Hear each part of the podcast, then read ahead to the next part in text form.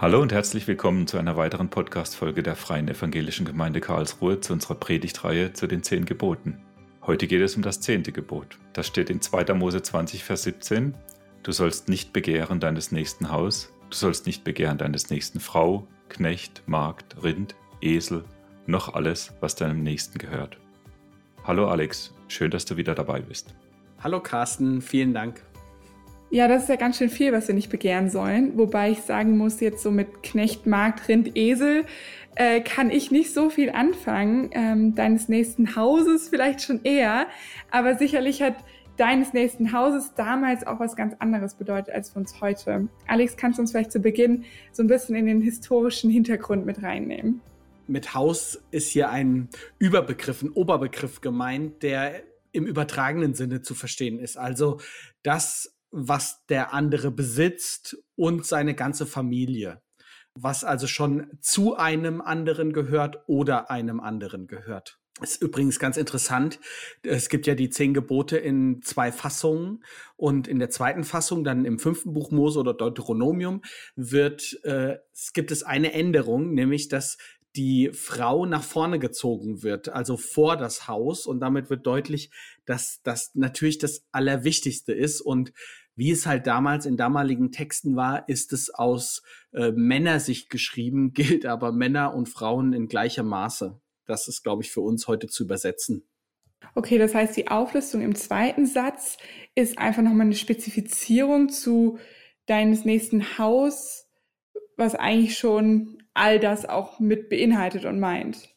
Genau, und das sind in der damaligen Zeit die fünf Kategorien wohl der wertvollsten Besitztümer, die ein Nachbar haben könnte. Also äh, der, der neben mir ist. Ähm, mein Partner, dann Magd und Knecht, könnte man auch mit Sklave und Sklavin übersetzen. Das war ja in der damaligen Zeit so, wobei das nicht zu vergleichen ist mit dem, was wir heute unter Sklaven verstehen können. Also das Wort wurde auch für Minister verwendet, also für sehr hochangestellte, also Menschen, die für mich arbeiten und dann äh, Ochse und Esel als, als wichtige Nutztiere in der damaligen Zeit. Und neben den Begriffen, was es Haus und so weiter angeht, sollten wir, glaube ich, auch noch klären, was bedeutet Begehren? Wo geht Begehren los? Was soll der Begriff an sich? Das ist ähm, eine der richtig herausfordernden Fragen in der Exegese und in der Übersetzung überhaupt dieses Wortes und in dem, wie wir das zu verstehen haben. Es geht letztlich um die Frage, ist Begehren bezogen auf ein Gefühl oder auf eine Handlung? Also geht es nur darum, etwas zu spüren oder geht es darum, etwas zu tun? In der Forschung ist es ziemlich umstritten. Ein, ähm, ein sehr anerkannter Exeget hat mal gesagt, der, das wird ein Aspekt irgendwo zwischen dem Wollen und Tun sein. Das ist da, wo wir uns befinden, äh, zwischen beidem. Ähm, es geht ähm, wie beim vorangegangenen Gebot oder bei den Geboten um eine, um eine Haltung, im Bereich des Zwischenmenschlichen erstmal. Interessant finde ich übrigens auch, dass hier nicht das Begehren und das Wünschen an sich verboten wird, sondern die Aneignung äh, des, oder verbunden mit dem Ziel, sich fremde Güter, die jemand anderem gehören, anzueignen, dass ich die unbedingt will. Also der christliche Glaube ist nicht wie, wie der Buddhismus oder wie ähm, die stoische Philosophie mit dem Ziel ausgestattet, dass wir Menschen vollkommen wunschlos, begierdelos werden. Das finde ich so, so wunderbar an, an unserem Glauben, dass Gott uns als als ganze Menschen nimmt und wie selbstverständlich gehört es dazu, dass wir Wünsche haben und dass wir etwas begehren, dass das gehört zu unserem Menschsein, zu unserer Lebendigkeit dazu und ist auch erstmal nicht unbedingt schlecht. Ich habe mit dem Gebot immer noch abgespeichert, dass es irgendwie darum geht, nicht neidisch zu sein, nicht eifersüchtig zu sein auf andere.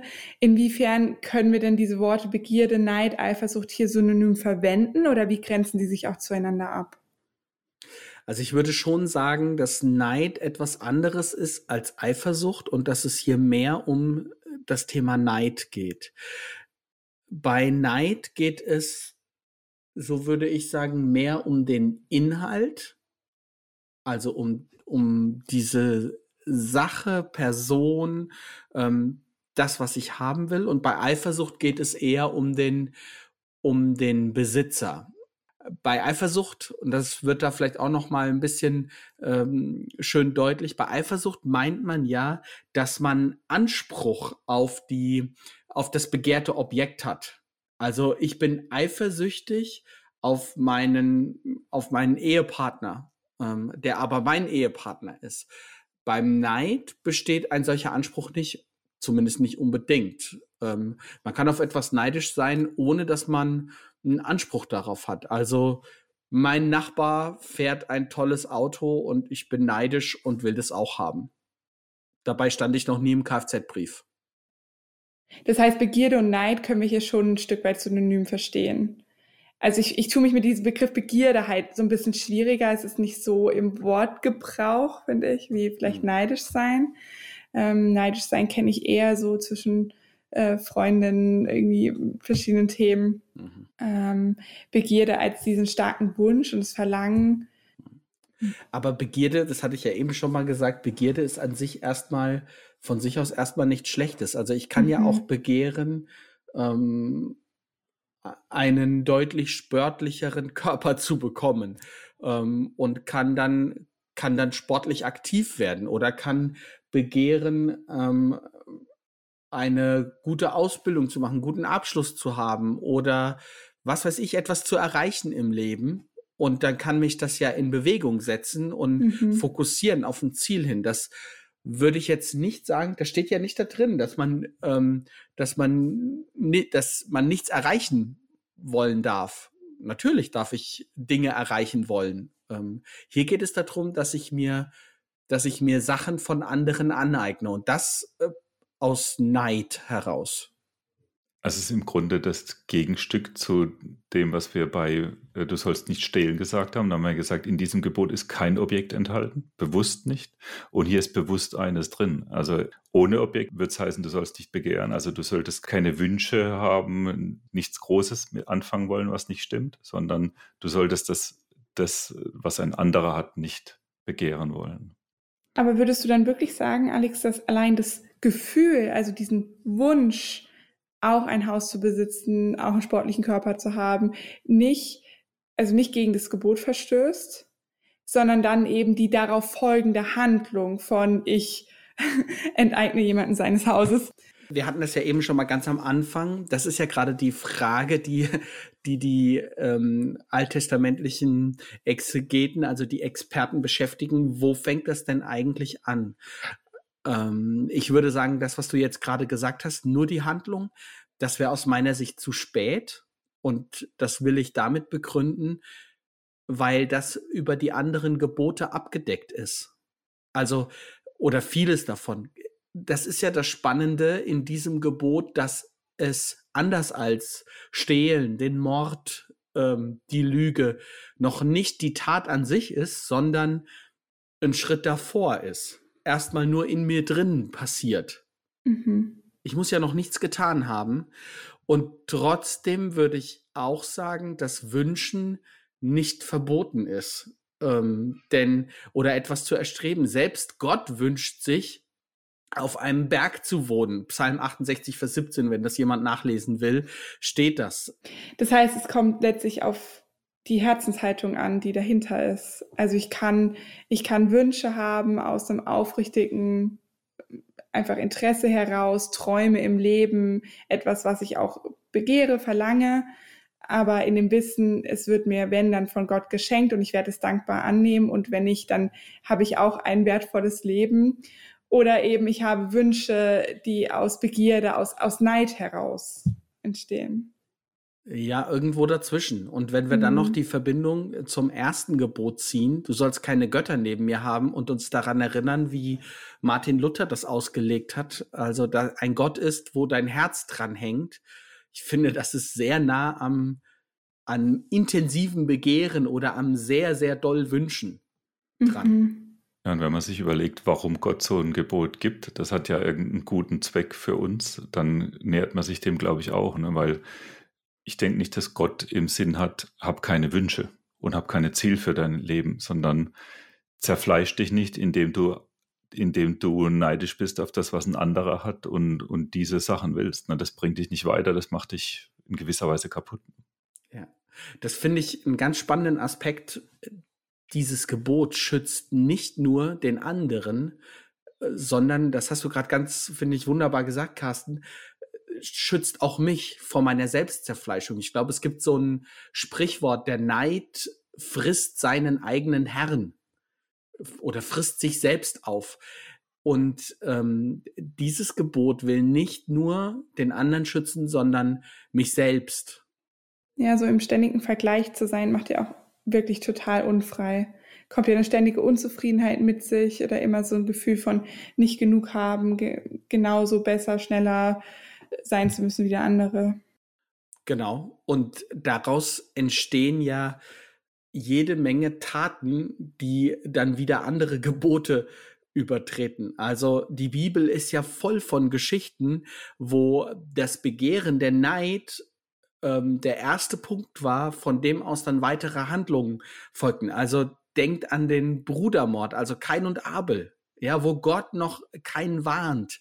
Ähm, warum guckst du so böse drein? Und, und Kain neidet es, Abel dass sein Opfer angesehen wird. Oder ähm, David begehrt äh, Bathseba, ja, und begeht Ehebruch, lügt und begeht Mord. Also da sieht man mal, was alles aus dem Neid äh, heraus entstehen kann und was das für ein spannendes Abschlussgebot ist, also spannendes letztes Gebot, das ich finde, das nochmal gut zusammenfasst und nochmal ähm, zeigt diese Verletzung von, von diesem Gebot, wenn ich das übertrete, dann kann es zu einer Verletzung von allen anderen Geboten führen. Die Bibel ist voll von Beispielen für jedes andere Gebot, das dann in der Folge übertreten wurde. Ja, das Gebot hat nochmal eine andere Qualität. Ne? Die anderen Gebote beschreiben eher die Taten und es beschreibt den Anfang, was es startet im Kopf. Ich finde, ein Ausleger hat das ganz wunderbar beschrieben. Das lese ich euch mal noch vor. Ähm, das fand ich irgendwie ganz schön. Der hat geschrieben, mit jedem Gebot, das das Verhältnis des Menschen zu seinem Nächsten regelt, rückt Gott dem Menschen näher auf den Leib. Mit dem zehnten Gebot wendet sich Gott an den inneren Mittelpunkt, an den Kern der Persönlichkeit, an das Herz, in dem alle Entscheidungen über Denken, Wollen und Fühlen fallen. Fand ich irgendwie äh, ganz spannend. So nah geht es an mich dran. Ja, und als du innerer vorgelesen hast, habe ich gedacht, da kommt jetzt innerer Schweinehund und nicht innerer Mittelpunkt, ne? weil eigentlich geht es ja auch um diesen inneren Schweinehund. Ne? Ja, das ist halt in der Theologie ist das halt manchmal so, ne? dass man sehr ordentlich spricht und schreibt ja. vor allem. Hm. Also mir leuchtet das total ein. Es ist nicht nur irgend so ein Gebot zu einem inneren Gefühl, Haltung, sondern es hat enorme Auswirkungen, diese innere Haltung, dieser innere Mittelpunkt, der Zustand dessen ähm, auf, auf so viel weitere Handlungen und äh, Lebensentscheidungen. Wie können wir denn uns um diesen inneren Mittelpunkt kümmern? Ähm, Alex, du hast ja auch schon spannende Punkte in deiner Predigt angesprochen. Vielleicht können wir da nochmal mal gemeinsam überlegen, was kann uns helfen, weniger zu begehren und neidisch zu sein, also uns da um unser Herz mehr zu sorgen. Also mir fallen vier unterschiedliche Sachen ein. Ähm, können wir gerne auch nochmal zusammen sammeln. Das eine ist das Thema äh, Zufriedenheit, dann Dankbarkeit, Selbstliebe, Selbstgewissheit und auch ein Dis ein bisschen Distanz zu sich selbst, ein ehrlich werden darüber, dass man auch mal neidisch sein kann. Ich finde, das ist ja so eine Geschichte mit dem Neid. Es, es, ich habe noch eigentlich noch nie jemanden gehört, der als Erwachsener, wenn ich ihn gefragt habe, bist du etwa neidisch, so spontan gesagt hätte, ja, sondern immer, nee, aber es ist uns super peinlich, neidisch zu sein. Das ist für uns ein Tabu. Das ist, das ist für uns eine Blamage, eine, eine drastische Selbsterniedrigung, wenn wir uns zu unserem Neid bekennen. Spannend, warum das so ist. Also warum uns das irgendwie an unserem Stolz packt oder ja, das so schwerfällt einzugestehen. Ich merke auf jeden Fall, dass ich das zu mir selbst auch kenne, ja. Also ich habe äh, kleine Story vielleicht, die ich noch einfüge. Ähm, unsere erste Tochter wurde geboren im Juli 2012. In dieser Zeit hat die damalige Koalition, Regierungskoalition über das Betreuungsgeld, die sogenannte Herdprämie, äh, die, wie sie manchmal genannt wurde, ähm, abfällig, äh, diskutiert und sie dann eingeführt. Die ist dann eingeführt worden und zwar für alle Kinder, die ab dem 1. August geboren wurden. Und unsere Tochter ist Ende Juli geboren und hätte alles erfüllt, um dieses Betreuungsgeld zu bekommen. Und das war eine Phase, in der wir das auch echt hätten gut gebrauchen können. Und ich habe gemerkt, wie ich so neidisch wurde auf andere, die ihre Kinder ab dem 1. August bekommen haben, weil unsere Tochter leider zu früh, obwohl sie ja schon über dem Punkt war und so weiter, äh, gekommen ist. Und habe gemerkt, wie mir die Freude droht, verloren zu gehen darüber, dass ich mein erstes Kind bekommen habe. Und ähm, erst diese Distanzierung und dieses Erkennen äh, von mir selbst und dieses Erkennen, Alex, da ist eine bittere Wurzel, da ist Neid in dir drin, der dich zerstören will, hat mir geholfen, davon wieder Abstand zu nehmen und zu sagen, ja komm, also so wichtig ist es jetzt auch nicht. Aber der Aspekt, Alex, den du gerade erzählt hast, von wegen, dass die Erkenntnis darüber dann doch wieder auch ist, also die Erkenntnis darüber, dass es gar nicht so sehr das Geld jetzt ist, was die anderen da haben, sondern dieser Mechanismus dahinter, dieser Neid, der einen da so unzufrieden macht und zerfrisst. Das ist doch schon mal so der Schlüssel dazu, das wieder loslassen zu können. So war es zumindest bei mir. Ja, aber ich glaube, da sind wir Deutschen generell auch sehr gut drin. Ne? Wir vergleichen ja, also wir, wir gucken ja gar nicht nach absoluten Werten. Ich muss jetzt so und so viel Geld haben, damit ich diesen Monat über die Runde komme, sondern ich muss einfach ein bisschen mehr haben als mein Nachbar. Bei mir im Geschäft, wenn, die, wenn jeder weiß, die Gehaltserhöhung ist im Schnitt 2% und jemand kriegt 2,1%, ist er glücklich. Wenn äh, es aber ein anderer Wert wäre, wäre er genauso glücklich, wenn er mehr kriegt, egal wie viel es absolut ist. Und das ist ja ein bisschen gaga, ne? Aber ja. so, so sind wir halt. Und es hätte mir ja zum Beispiel damals, äh, das finde ich sehr gut beobachtet, Madita, ähm, es hätte mir nichts geholfen, wenn mir jemand anderes jetzt den Geldbetrag überwiesen hätte. Das hätte meinen Neid nicht genommen. Ja, mhm. das war wirklich egal, sondern ich fühlte mich einfach ungerecht behandelt von, vom Staat. Ja, äh, dabei hatte ich eigentlich auch gar keinen Anspruch darauf und neidete den anderen, deren Kinder paar Tage später geboren waren, ähm, genau das. Hm. Und in der Hinsicht ist dann da echt der Perspektivwechsel so sinnvoll und wertvoll und einfach ja sich bewusst machen, für was man eigentlich alles dankbar sein kann. Ähm, also mhm. ja, diesen Aspekt, den du ja schon angesprochen hast, Alex, von Dankbarkeit, aus dem ja auch Zufriedenheit fließt und eine, eine innere Kultur der Dankbarkeit, Dankbarkeit zu pflegen. Viele Leute ähm, empfehlen ja irgendwie vorm Schlafen gehen drei Dinge aufzuschreiben, für die man dankbar ist. Oder wir haben es mal angefangen, zumindest uns eine Sache gegenseitig noch kurz zu erzählen, für die wir dankbar sind an dem Tag. Aber es ist eine, es, es bedarf Disziplin, das nicht wieder untergehen zu lassen und zu sagen, okay, nee, das bringt was das, das richtet mein Herz wieder aus auf das, was gut ist und wofür ich wirklich ja dankbar und zufrieden sein kann und äh, lenkt meinen Blick weg von den negativen Dingen. Und ich glaube, wir Christen bringen ja alles mit. Also wer mit Jesus unterwegs ist, bringt alles mit, um dem Neid, der wird ja immer wieder kommen. Das ist etwas, glaube ich, was uns ein Leben lang äh, beschäftigt, aber dem zu begegnen. Ähm, auch bei diesem Thema sich selbst lieben oder seiner selbst gewiss sein. Wir dürfen wissen, es gibt einen Vater im Himmel, der uns, der uns liebt, der uns einzigartig gemacht hat, der uns beschenkt hat und der uns liebt. Ähm, und das gilt immer, immer, immer, immer. Und das finde ich schon ein ziemlich starkes Mittel gegen den Neid, wenn ich mir das bewusst machen kann. Zum Beispiel auf meinen Spiegel schreibe, ähm, du bist geliebt. Und wenn ich da morgens reingucke mit verschlafenen Augen mhm. oder so. Mhm. Ja, und ich glaube, deswegen ist auch immer wichtig, alles, was in der Bibel äh, erwähnt wird als gute Dinge, die man tun sollte, so wie Gemeinschaft haben, weil da erinnert man sich ja gegenseitig dran. Oder auch ähm, in Gebeten. Also das ist eines der ersten Dinge, die ich gelernt habe, als, als es ums Beten ging, war nicht anfangen mit der Bitte, sondern mit dem Dank. Ja, weil dann muss man sich ja schon mal bewusst machen, es gibt Dinge, für die ich dankbar sein kann. Also ich ändere meine Perspektive äh, und schau positiv auf, auf Dinge. Gibt es noch andere Dinge, die ihr im Kopf habt, wie man umgehen kann, ähm, so mit diesen Freiheiten zufriedener werden, dankbar werden, wie man sich das so beibringen kann, außer Gemeinschaft und sich bewusst machen, ähm, wir sind geliebt.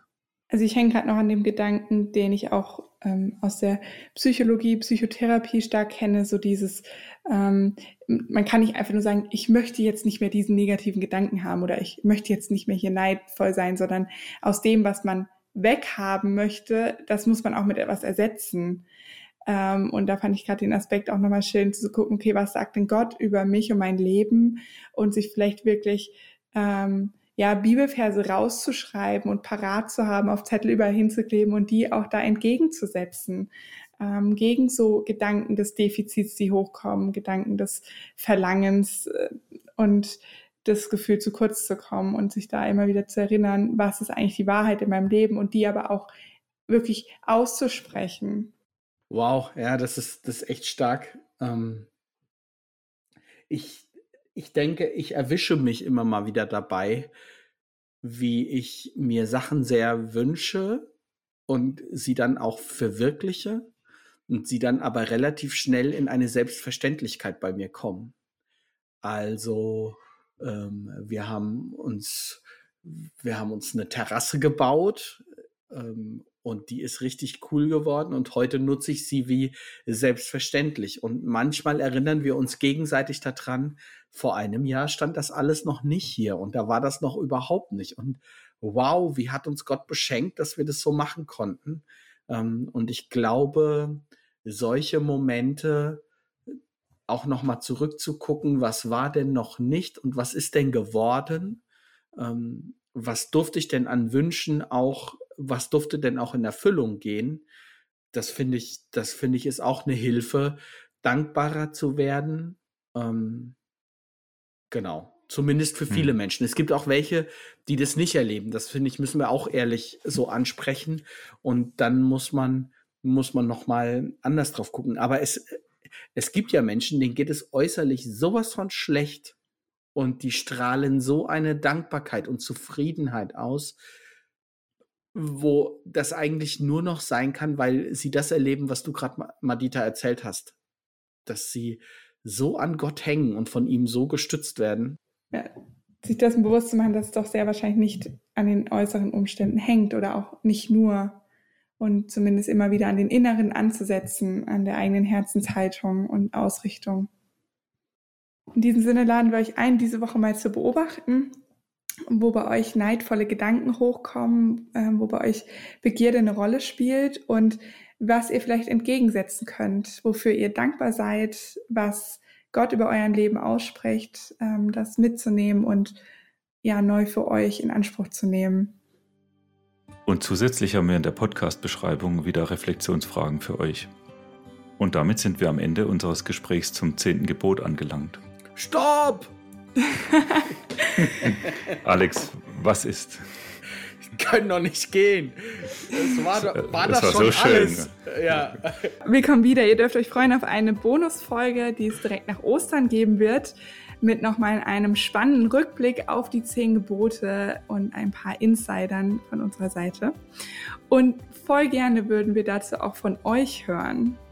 Was hat dich bewegt in der Predigtreihe? Teile es mit uns und sende uns ein kurzes Sprachmemo an die Adresse podcast.feg-karlsruhe.de und das teilen wir dann in unserer nächsten Bonusfolge. Genau, wir freuen uns richtig von euch zu hören und auch eure Stimmen zu Wort kommen zu lassen. Oh ja, da freue ich mich auch richtig drauf. Bin schon total gespannt auf diese Bonusfolge. Zusammen mit Christian und mit euch beiden und hoffentlich mit dem ein oder anderen auch noch von euch. Ähm, richtig cool, wenn ihr dabei seid. Genau, und damit ihr diese nicht verpasst, abonniert den Podcast, folgt ihm, dass ihr dann eine Benachrichtigung bekommt auf eurem Handy, wenn die neue Folge da ist. Genau, und wir freuen uns schon drauf, nach Ostern nochmal in eine neue Runde zu gehen. Danken euch fürs Zuhören, hoffen, ihr könnt wieder was mitnehmen. Macht's gut und tschüss. Tschüss. Tschüss.